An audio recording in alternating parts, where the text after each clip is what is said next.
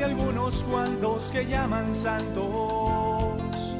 Esta es la historia de algunos pocos que estaban locos.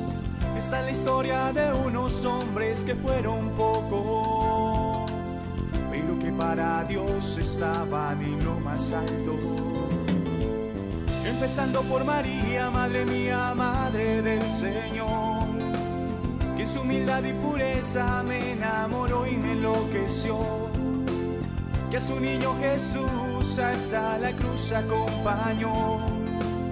Hazme como Juan, tu apóstol del amor. Dame tu corazón, dame tu corazón, Señor. Dame tu corazón para ser santo.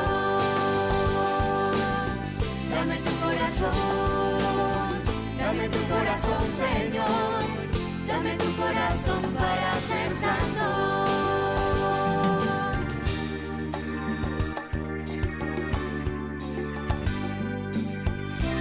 Santiago, Tomás, Felipe y Mateo. Otro Santiago, Juan, Simón, Bartolomé y Tadeo. Una iglesia que comienza tan solo con unos cuantos. Y de esos locos hoy ya hay más de 1500 santos. Había una tal Lucía que no veía por qué sería una tal Santa Rita que se enfermó y murió de amor. San Agustín decía, tan cerca que te tenía y tan lejos que busqué tu corazón, Señor. Dame tu corazón, dame tu corazón, Señor. Dame tu corazón para ser santo. Dame tu corazón, dame tu corazón, Señor. Dame tu corazón para ser santo. San Benito desde pequeño se fue el ermitaño y el padre Colbe vio a la Virgen por un regaño. El santo cura dejar solo comía papas y de niño San Juan Bosco arriaba vacas. Así termina esta historia, historia de algunos cuantos. Así termina esta historia, historia de algunos pocos. Con las palabras del más bueno y del más loco. Sean santos como yo soy santo. Dame tu corazón, dame tu corazón,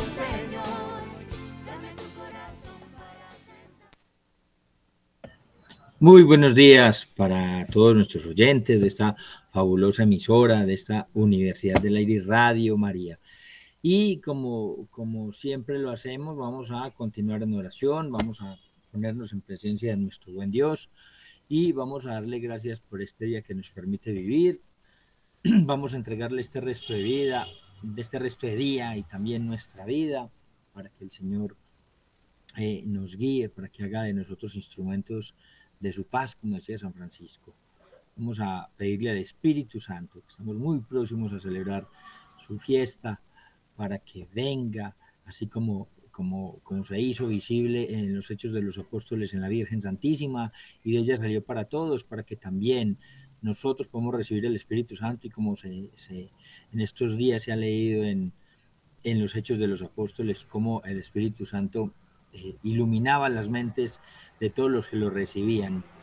Por eso, Señor, te entregamos y te pedimos que nos regales el Espíritu Santo, ese Espíritu Santo que puede transformar nuestras vidas para que nosotros podamos hacer la voluntad de Dios. Nos encomendamos a la Santísima Virgen María, nuestra Madre, Modelo y Señora, a San José, a nuestro ángel de la guarda, a San Miguel, a San Gabriel, a San Rafael y a toda la corte de santos y ángeles del cielo, especialmente la Madre Laura Montoya, el Padre Marianito Euse y todos los santos de aquí, de nuestra patria.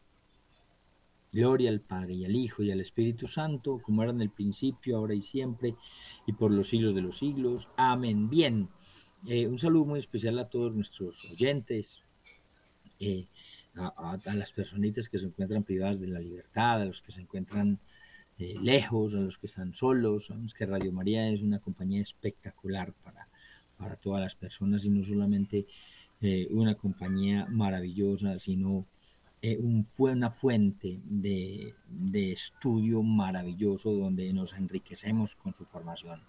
Bien, nosotros mm, hemos venido hace algún tiempo eh, estudiando la familia en, en, este programa de teología moral sobre los fundamentos, hemos estado estudiando eh, hace, desde hace unos días todo lo que tiene que ver con la política. Estábamos viendo eh, cómo con la vida ciudadana es un deber impresionante y es un deber muy grande y es un poder que nosotros tenemos el hacer uso del voto porque eh, efectivamente nosotros haciendo uso del voto podemos escoger a las personas que nos van a representar.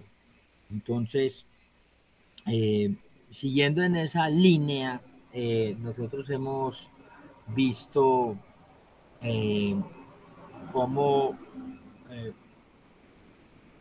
em, bueno, hay organismos a nivel internacional que quieren manipular de alguna manera el mundo. Y pues les quiero hablar de esto porque efectivamente Em, a través de lo que es el desarrollo sostenible, una, agenda que tiene la, ONU que se llama eh, Desarrollo Sostenible, Agenda 2030, ahorita es 2030, pero antes fue Agenda 21 y antes existían otras agendas y sucede igual que como, como con una agenda a nosotros nos sirve, cuando uno compra por ejemplo la agenda de Radio María, uno la utiliza pues, con horarios, con fechas, uno pone cosas importantes que tiene que hacer. Eh, no sé, el médico, tengo que ir donde el médico tal, tal día tengo que ir a dar una charla en tal lugar. Entonces, una agenda se maneja todo el itinerario de la persona. Entonces, así mismo, esa, la agenda es una, es una preparación que viene desde hace muchas décadas, no es algo nuevo, y es una agenda que al principio produce cierta duda y hasta parece una conspiración cuando uno comienza a hablar de estas cosas, las personas dudan y dicen que no, pues es que, es como raro, porque uno se pone a ver, eh, digamos, los objetivos de esta Agenda 2030. Eh, son, son unos objetivos muy nobles, uno pues mirando los 17 objetivos, uno dice, hombre, pero es que no se le ve nada de malo a esto. Por el contrario, son objetivos muy loables que pueden ayudar. Entonces, eh, digamos que lo primero que les voy a hablar es de un sacerdote que se llama el padre Claudio Sanauja. Es un padre argentino, él murió, ya murió, pero el padre, digamos que estudió muchísimo el tema desde hace muchísimo tiempo y comenzó a compartir o digamos, sí, comenzó el padre compartiendo noticias acerca de lo que hacía la ONU, o sea, la Organización de las Naciones Unidas, desde los años 90. Entonces, esto es delicado porque, pues, la concepción que tiene todo el mundo es que la Organización de las Naciones Unidas es una organización de países que, ah, digamos, ha surgido para evitar conflictos y para que no volvamos a entrar en una guerra mundial. Y entonces esos países se organizaron para ah, hacer ciertos estudios, ciertos lineamientos y para evitar efectivamente que lleguemos a una guerra. Entonces el padre comenzó a denunciar a nivel global cómo se imponía para todo el mundo desde la ONU, qué cosas, el aborto, la ideología de género, la educación sexual integral, que la tenemos ya en Colombia, eh, ya han pasado varios proyectos, desde hace días la han tenido ganas de implantar, y pues las uniones de personas eh, homosexuales y muchas otras cosas, ¿no? Resulta que, aparte de eso, pues existe el doctor Jorge Escala, que desde el año 1995, imagínense, estamos en el 2023, 95, 2005, 2015, vamos para más, casi 30 años, ya él hablaba de la educación sexual integral y de la ideología de género.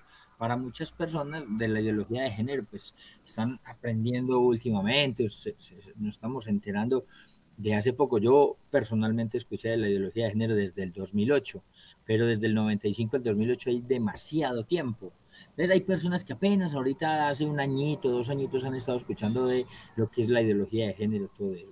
Y decía eh, el, el, el, doctor Escala eh, decía que, que él se extrañaba mucho del desconocimiento que tenían las personas sobre ideología de género, porque la ideología de género era dañinísima. Y él dice, todas las ideologías son dañinísimas.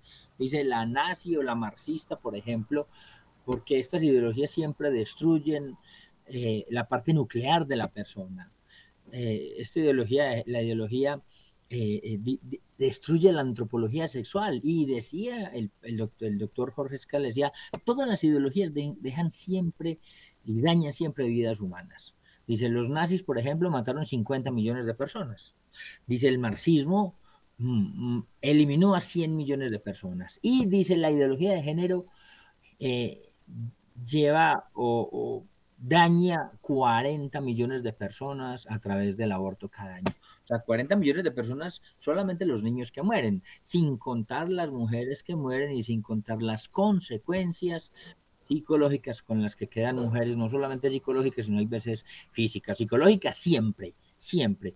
Físicas no siempre, pero la mayoría de las veces quedan con consecuencias físicas. Entonces imagínense ustedes cómo la ideología de género es tan peligrosa que nos está matando 40 millones de personas al año en el mundo. O sea, ni siquiera, eh, ni siquiera los nazis hicieron eso. Los, nazis mataron 50 en todo lo que duró y el marxismo 100 en lo que, en lo que duró, pero, pero la ideología de género mata 40 millones de personas al año. Entonces, el, el doctor Escala decía que, que, para que nosotros comprendiéramos mejor ese aspecto eh, en dolor en vidas humanas, pero él decía que el verdadero objetivo, digamos, de la ideología de género era eliminar la capacidad de conocimiento personal sobre lo que cada persona es en sí mismo de forma cierta y no imaginaria ni supuesta. Y esto es bien importante porque efectivamente el, padre, el Papa Benito XVI decía eso, que la ideología de género era lo más peligroso porque era la rebelión de la criatura contra su Dios. Y el problema es que la rebelión de la criatura contra Dios lo único que que puede producir es muerte, y puede, la muerte del ser humano, la desaparición del ser humano como tal. El ser humano sin Dios no, no es absolutamente nada. Entonces, también decía en otras intervenciones el, el, el, doctor eh, Jorge Escala, eh, decía que el aborto es una de las condiciones más necesarias para la implantación de la ideología de género. Por eso siempre que, que la ideología de género va de la mano con, la despenalización del aborto en todo el mundo. Y él decía que, que era eh, importantísima y era necesaria para esa implantación de la ideología. Y si esta ideología busca la, la construcción del nuevo ser humano, lo hacía destruyendo la antropología sexual de la persona y de manera que el hombre y la mujer no, no digamos, no, no, haciendo el hombre y la mujer iguales, sino idénticos. Y él decía que solo había un escudo que, eh, digamos, que salvar para lograr esto, y ese era precisamente el embarazo. Si el aborto es totalmente gratuito hasta el minuto anterior de dar a luz, la mujer podría decidir libremente si desea si desea ser o no idéntica al hombre en cuanto a sus circunstancias personales y sociales y estar en condiciones idénticas para competir con el hombre. Entonces, cuando, cuando uno ve, yo, yo les voy a decir más o menos cuáles son los objetivos, pues los encuentra usted muy fácil, usted entra a internet y busque objetivos del desarrollo sostenible. Eh, de la ONU o, o Agenda 2030 y usted va a encontrar un cuadro con 17 objetivos y yo se los voy a ir nombrando para que ustedes vean que uno no, pues cuando uno no, no entiende el tema, si, si no hubiera sido de pronto por el padre Claudio Sanabuja, por el padre Michael Soyans y por muchas otras personas que, que, que estaban hablando de este tema, a lo mejor nosotros ni sabríamos, ni encontraríamos esto. A mí me gusta mucho cuando hablo de esto, hacer como la comparación, el símil a le debe haber pasado a Pasteur, ¿no? Pasteur, saben que Pasteur fue el que dijo y el que descubrió que la leche habría que pasteurizarla. ¿Por qué? Porque tenía eh, organismos, microorganismos que podían hacer daño a la persona, inclusive matarla. Y pues obviamente si usted llega y coge un vaso de leche y lo mira así, usted no le ve nada de malo a la leche. Pero si usted tiene un microscopio y usted mira, va a encontrar que efectivamente la leche tiene microorganismos que lo pueden matar a uno, le pueden hacer mucho daño. Entonces vamos a ver como estos objetivos de la Agenda 2030 a mirarlos sin el microscopio, no, los vamos a mirar sin el microscopio y nosotros vamos a ver, no le vamos a ver nada de malo, pero lo bueno es que también lo vamos a hacer con el microscopio para ver que eso que parece tan bueno, donde no vemos que haya nada de malo, en su interior, en su, en su esencia, está lleno de perversión. Entonces, vamos a comenzar con el primer objetivo que es fin de la pobreza. Ese objetivo es muy noble, fin de la pobreza. Yo les digo una cosa, ¿quién no quisiera que se acabara la pobreza? Pero les quiero adelantar que eh, nuestro Señor Jesucristo en su Evangelio nos dijo, a los, nos dijo, a los pobres siempre los tendrán con ustedes. E, él, él, él, dijo eso, ¿no? Nuestro Señor dijo, a los pobres siempre los tendrán con ustedes. Entonces, y ojo, que eso no quiere decir que no luchemos por el fin de la pobreza, por supuesto, que hay que luchar para, eh, para erradicar la pobreza, pero no sé si, si será posible. Entonces, ese fin de la pobreza es un fin demasiado noble, es hermoso, no se le ve nada de malo al fin de la pobreza, y la imagencita es efectivamente, eh, tenemos a... Eh, son, son seis personitas, hay un señor con un palito, hay dos mujeres tomadas de la mano, hay niños en medio de ellos, entonces mm, me imagino yo representando las familias, ¿no? Eh, el segundo objetivo es hambre cero, pues obviamente es un fin hermosísimo, loable, hambre cero, ojalá nadie pasara hambre. El tercero es salud y bienestar, hombre, eh, lograr que una persona enfermita tenga salud, y tenga bienestar, hombre, eh, eso es hermosísimo. Educación de calidad es la cuarta. ¿Quién no quisiera una educación de calidad? Pues eso es lo que anhela todo el mundo. De hecho, nuestro presidente habla de educación de, calidad. Pero a ver, ¿qué es educación de calidad? Ahí tendríamos que entrar a mirar qué y analizar qué es educación de calidad. El quinto es igualdad de género. Ese, ese sí es el único que parece que rechina, ¿no? Igualdad de género igualdad de género. El séptimo son las energías asequibles y no contaminantes. Hombre, pues si, la tierra se, está calentando y están sucediendo tantas cosas, hombre, qué loable, qué bello es tratar de eh, no contaminar eh, y, de, y de cuidar el medio ambiente. El octavo es trabajo decente y crecimiento económico. Trabajo para todos y que todos ganen más. Eh, industrias innovable, infraestructura es el noveno, el décimo son reducción de las desigualdades, hombre, pero ¿quién no quiere que se reduzcan las desigualdades? Pues obviamente, pero a ver, es que hay maneras de reducir las desigualdades, que, que, que, que todo mundo sea igual en mejor o que todo el mundo sea igual en peor. Uno ve cómo eh, muchas políticas de los países lo que hacen es poner a todo el mundo igual, pero a todo el mundo mal. No, a los que están bien los bajamos, a los que están mal. E, e, el hecho es a los que están mal ayudarles a subir, pero no es a los que están bien bajarlos, a igualarlos a los que están mal. En el 11 tenemos las ciudades y comunidades sostenibles. Eh, es muy importante porque en la tecnología actual se habla de ciudades inteligentes, se habla de, por ejemplo, el plan de desarrollo que, que cada nación tiene que eh, votar, el, de, el, de, Colombia se votó la semana pasada y, ese plan de desarrollo eh, de las ciudades son efectivamente planes que se tienen que cumplir para que el país se desarrolle. Pero vamos a ver cómo dentro de esos planes de desarrollo están llenos de ideología de género, están llenos de anticoncepción, están llenos de aborto. ¿Por qué? Porque ellos siempre piensan que hay sobrepoblación. Entonces, todas, todas estas eh, cosas que parecen muy lindas tienen su veneno por dentro. Tenemos, por ejemplo, en la 13, acción por el clima, donde tenemos para cuidar el clima, para evitar pues el calentamiento global y todo eso que nos dicen. El, el, objetivo 14 es la vida submarina, pues hombre, claro, hay que cuidar las ballenitas, los pingüinitos, las tortuguitas de Carey, eso, eso es lo que, lo, lo, que nos, lo que nosotros entendemos humanamente de los objetivos. El, 15 es la vida de ecosistemas terrestres, cómo tenemos que cuidar los árboles, la naturaleza, cuidar el Amazonas y todo eso. El 16 es justicia, paz, instituciones sólidas. Pues hombre, ¿quién no quiere la paz? ¿Quién no quiere la justicia? ¿Mm? ¿Quién no quiere instituciones sólidas? Y mire, vemos por ejemplo en Colombia cómo el acuerdo de paz se firmó pensando precisamente en estos objetivos de hay que buscar la paz como sea. Tenemos al presidente de Colombia, como nos habla de, paz total, pero, pero cuando hablamos de paz total, ¿de qué estamos hablando? Porque es que, eh, hombre, es un nombre muy lindo la paz total, la justicia, sí, pero ¿de qué estamos hablando? Que la paz total es qué? ¿Qué es paz total? Eh, los acuerdos de paz, les quiero decir de una vez que están llenos de pura ideología de género. Eh, uno se pone a leerlos y ¿Qué tiene que ver la paz con la ideología de género? Pues hombre, ellos dicen que sí, que la paz tiene que ver con justicia para todos, con igualdad para todos, y en eso nos arropan a todos, pero detrás de esa ideología de género, obviamente, anticoncepción, aborto y todo este tipo de cosas. Y el objetivo 17 es la alianza para lograr los objetivos, o sea, quiénes son, qué instituciones, qué gobiernos, qué ONGs, eh, con con quién se van a aliar para poder lograr estos objetivos de la Agenda 2030. Entonces le regreso nuevamente a, al padre, eh, padre Sanado. Bueno, les informo que en el 2015 se revelaron estos objetivos de la Agenda 2030.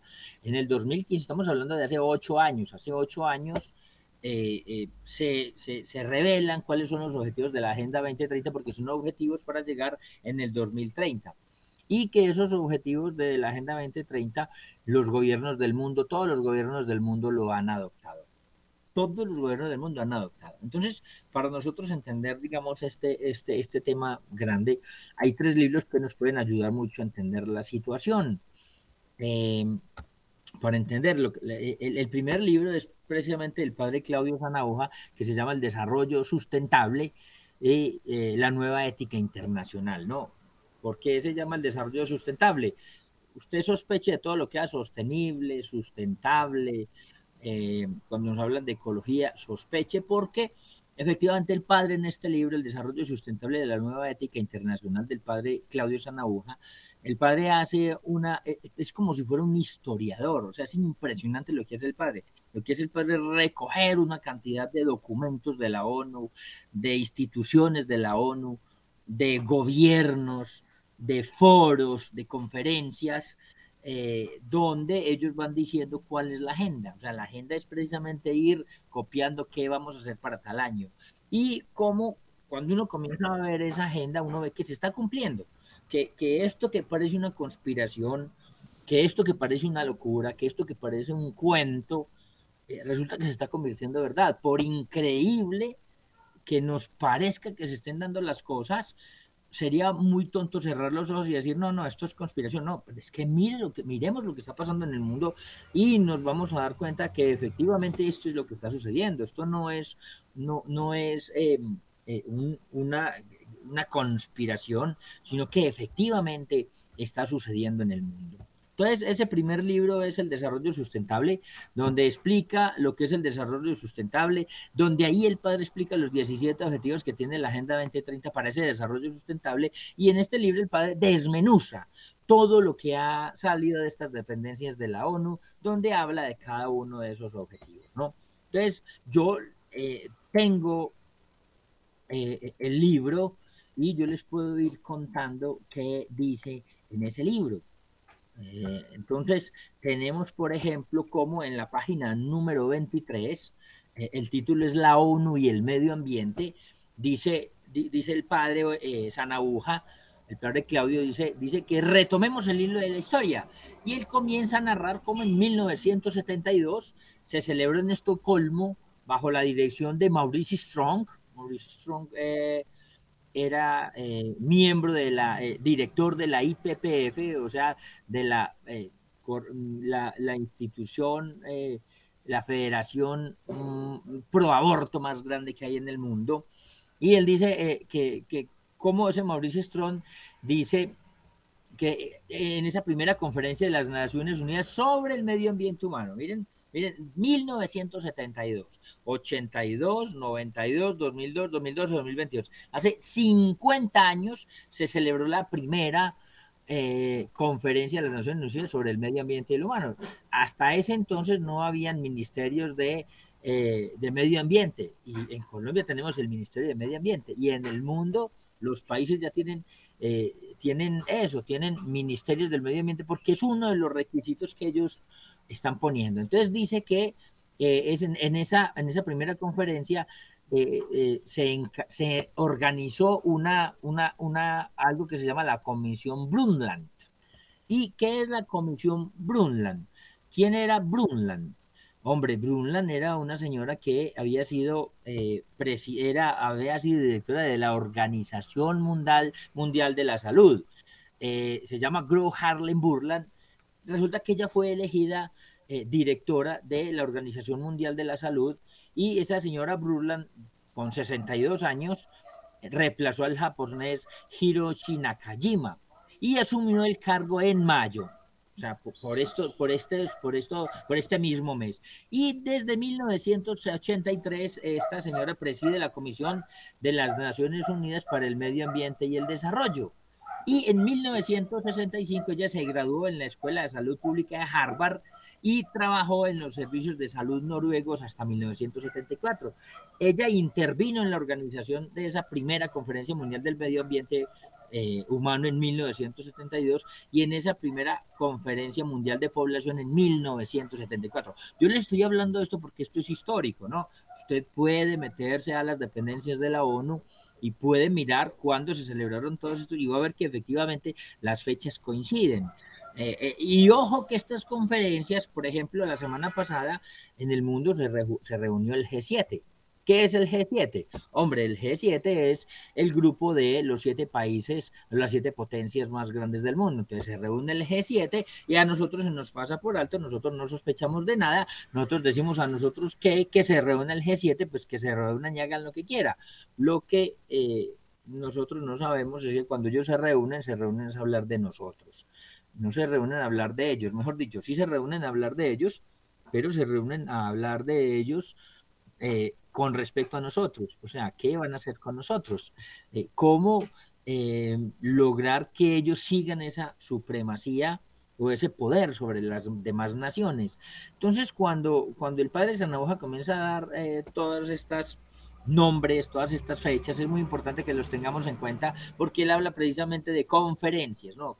¿Conferencias qué? Una conferencia, hombre, se reúnen en un país del mundo a estudiar algo y casi siempre son los más poderosos. Cuando se habla, por ejemplo, del Foro Económico de Davos, Foro Económico Mundial Davos, se reúnen los, eh, los más ricos del mundo, las personalidades más ricas del mundo para hablar del mundo pero nosotros no le ponemos mucho cuidado a eso y no sabemos que están hablando de nosotros. Yo recuerdo, por ejemplo, cómo eh, sucedió en, en no, recuerdo si fue, tal, debe haber sido terminada la Segunda Guerra Mundial, no recuerdo, o la primera, estoy, en este momento tengo pues como ese, como ese vacío, ¿no?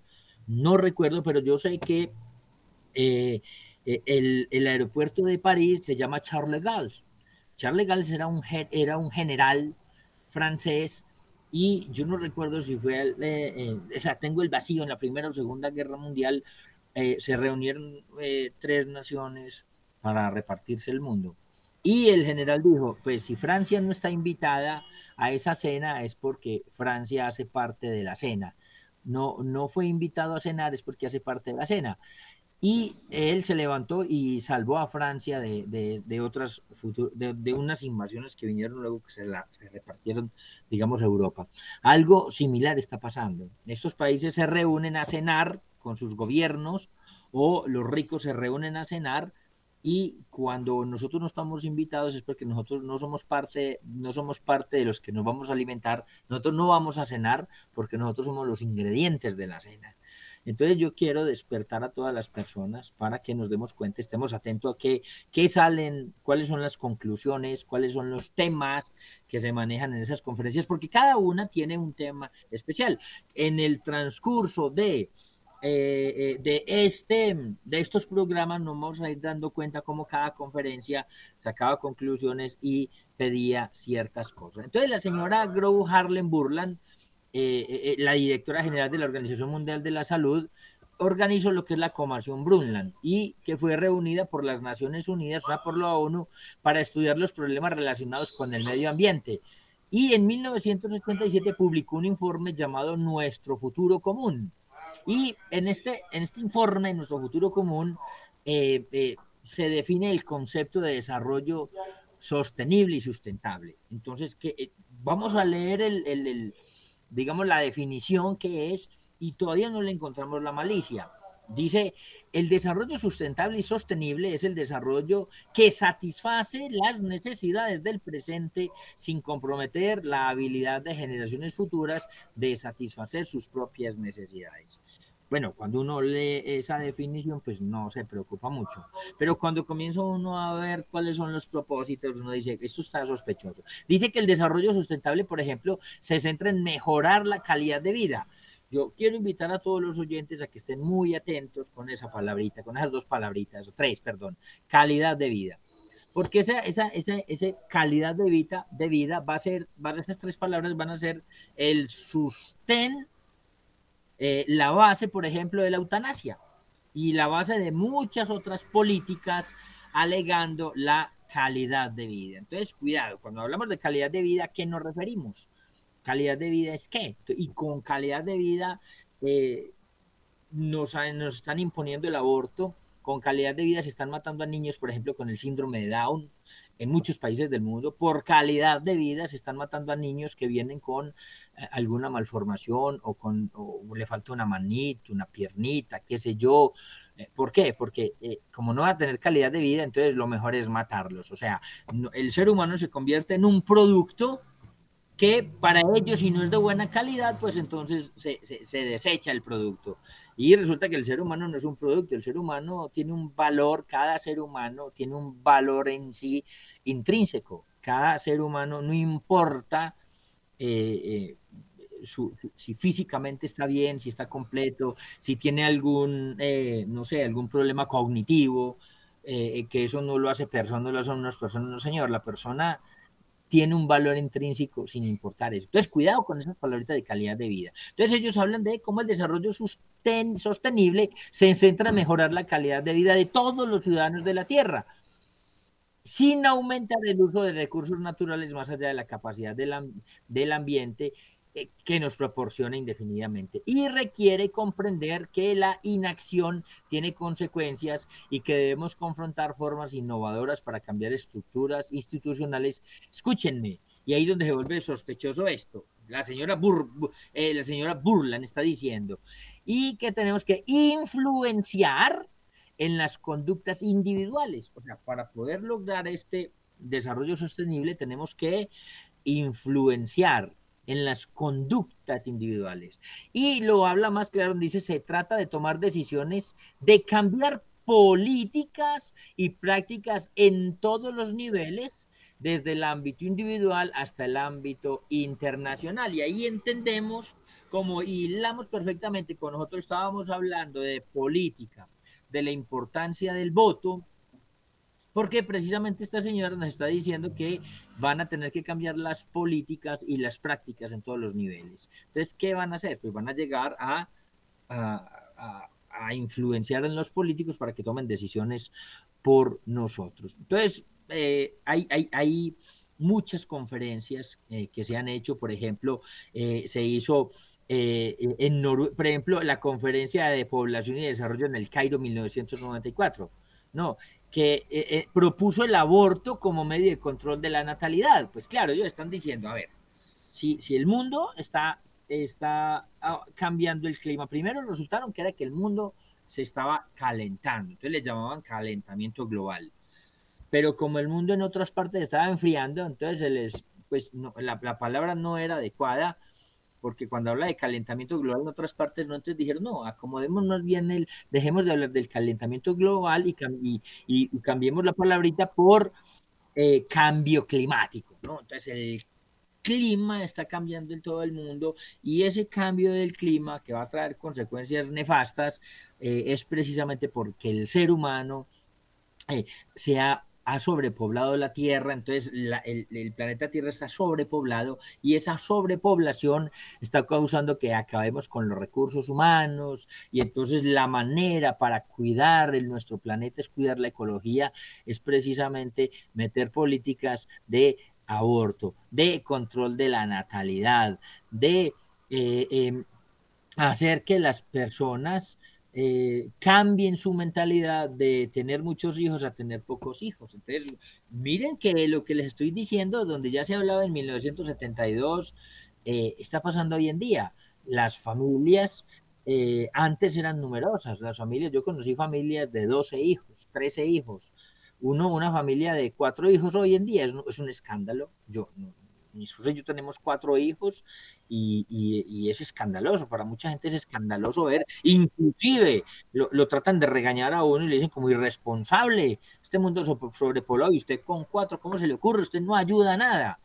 Entonces, ¿por qué? Porque se ha, eh, se ha introducido en, en el concepto, en la mente de las personas, que el mundo efectivamente está sobrepoblado y que hombre, la única manera de que no, de que no se acabe esto es que la gente no tenga hijos. Y por eso la ideología de género, por eso eh, eh, eh, incentivar el homosexualismo, el lesbianismo, prácticas que no le hacen bien al ser humano. Eso, no lo digo yo, sino que los estudios serios vemos y que uno conoce a muchas personas que efectivamente tienen vidas bastante complicadas por eh, no hacer bien uso de muchas cosas eh, que Dios nos ha regalado. Entonces, dentro de, eh, dentro de, eso, de ese desarrollo sostenible o sustentable, no solamente se maneja desde lo económico, sino desde, desde un tema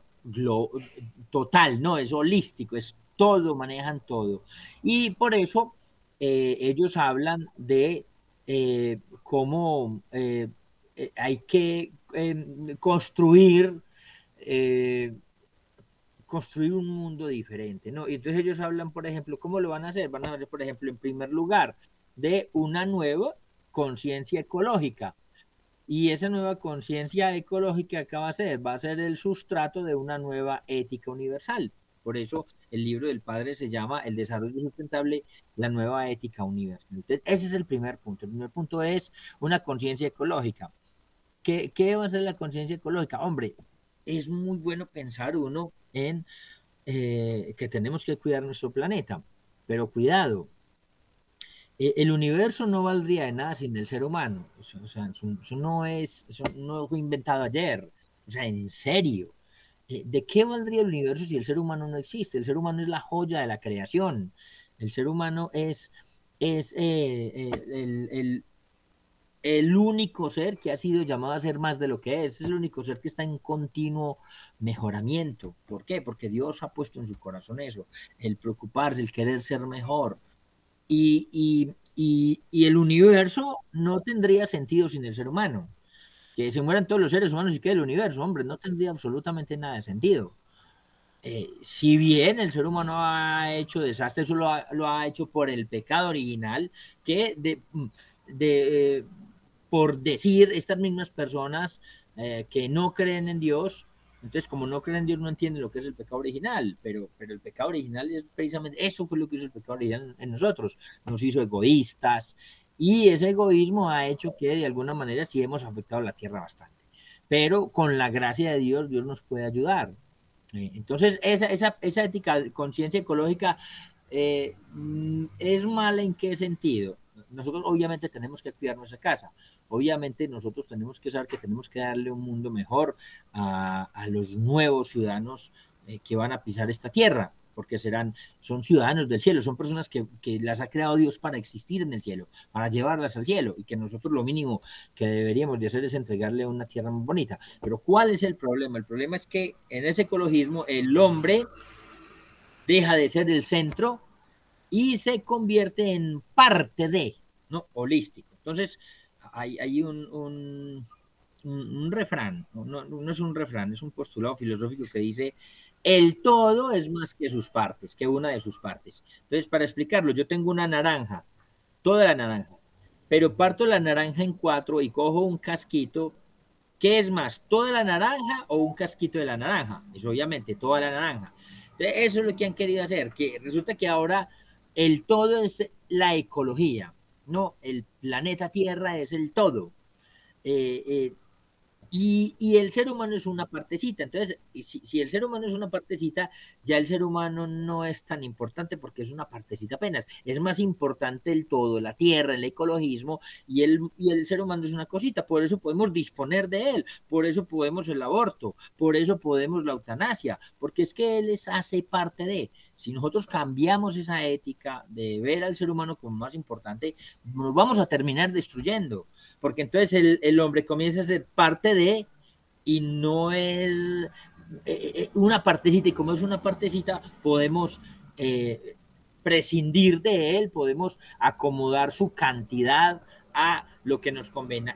Nos convenga. En segundo lugar, tenemos eh, la renuncia a la soberanía nacional por parte de los estados para construir un único mundo. Entonces, ¿qué es eso? Estamos perdiendo la soberanía y la soberanía no la otra nación interviniendo en nosotros, porque si una nación interviene en otra, las, las, eh, las constituciones de cada país prohíben eso. En Colombia, por ejemplo, está prohibido que eh, un país venga e intervenga en nosotros.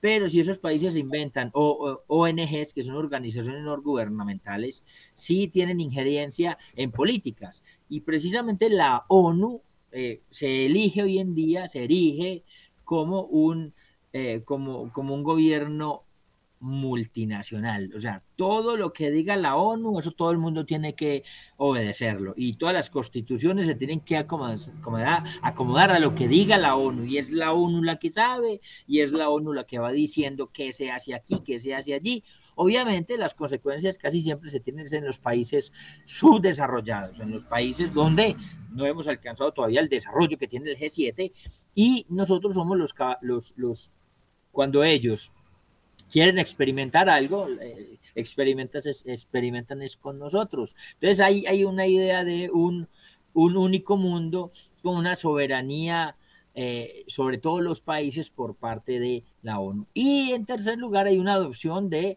reinterpretación de los derechos humanos. O sea, no, no, los derechos humanos ya no los enfocan hacia el bien de las personas y al bien común de la sociedad, sino al bien de todo lo universal.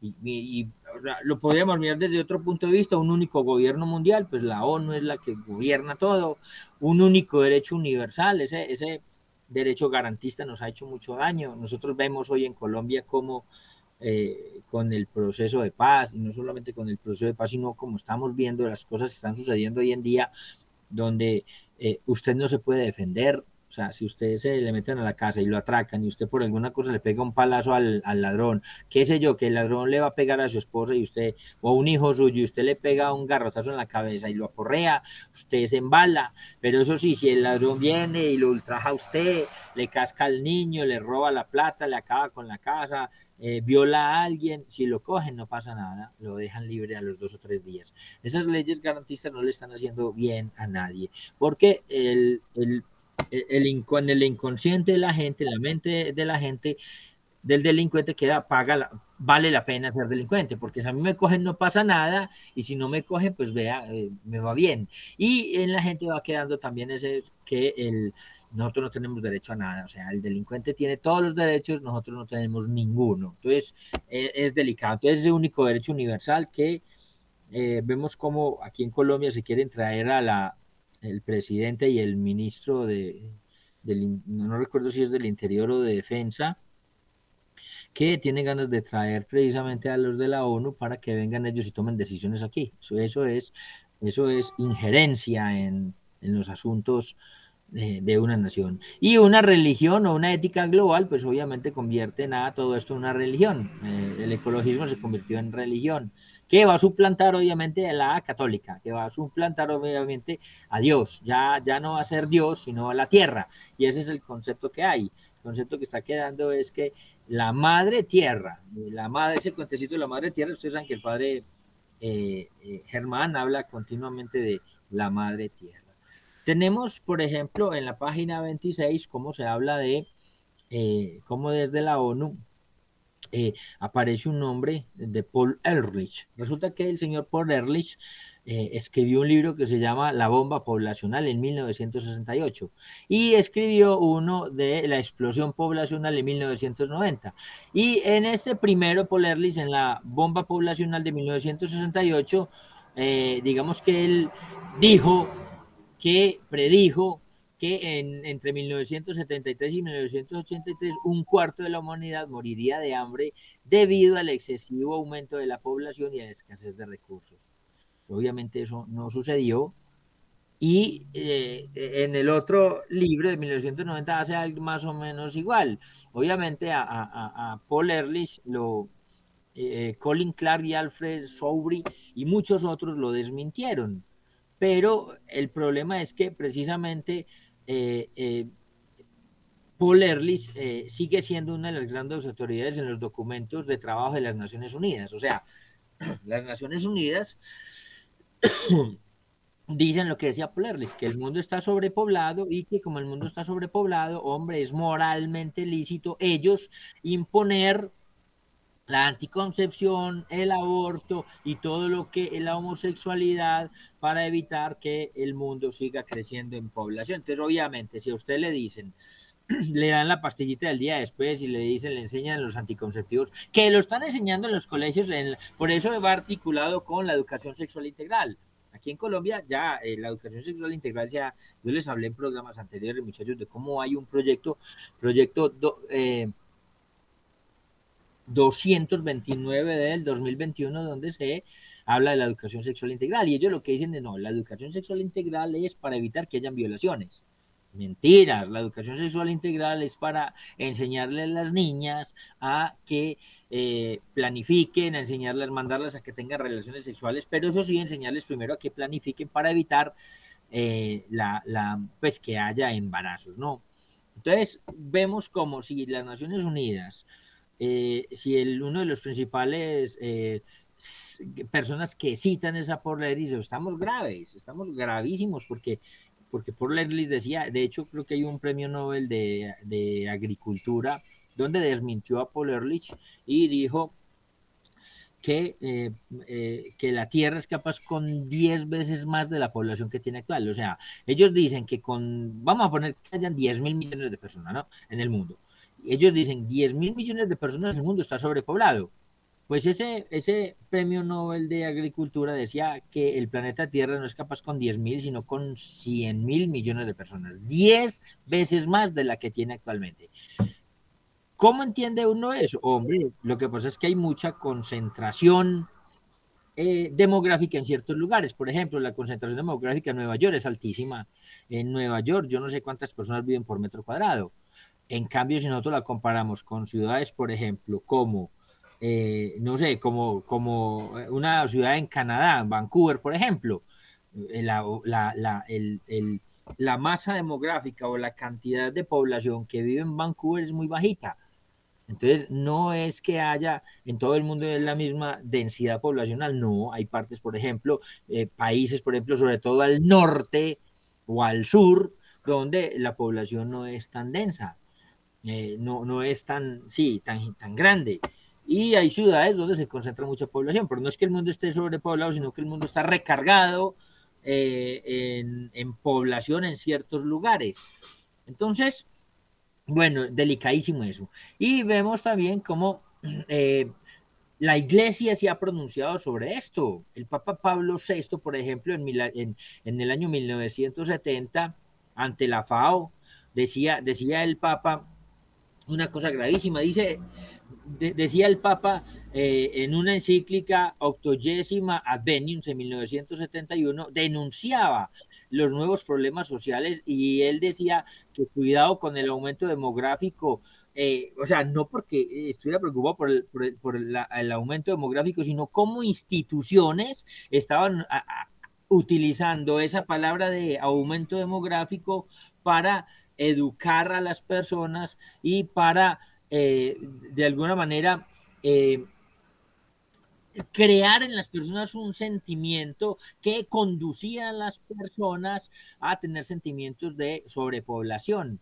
y, y, las personas cuando tienen ese sentimiento, entonces apoyan el aborto muy fácilmente. Y él decía que era una situación muy crítica y que, y que, y que, y que, había que cuidar la familia, porque precisamente la familia era esa institución sin la cual ninguna sociedad podía subsistir. Imagínese usted lo que dijo el Papa Pablo VI ahí en 1971, octogésimo, octogésimo adventium, en el numeral eh, 18. Decía eso, ¿no? Que, que la familia es, el, es la institución sin la cual la sociedad no podía subsistir. O sea, no puede haber sociedad si no hay familia. Y el aborto y la anticoncepción está destruyendo la familia. Entonces, hacemos una, una cadena.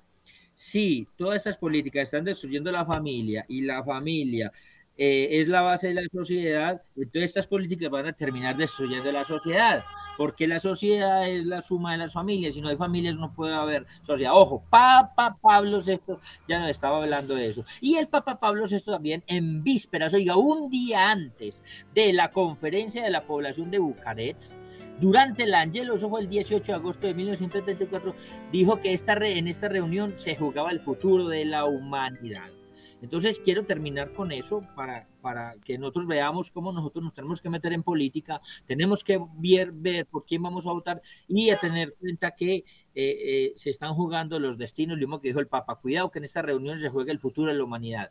Vamos a entregarle este resto de día al Señor, vamos a darle gracias por Radio María, por el Padre Germán, por Wilson y por todas las hormiguitas que trabajan sin descanso para que Radio María sea eh, esa catedral del aire, esa universidad del aire. Les habló Edwin Ramírez y quedamos con María.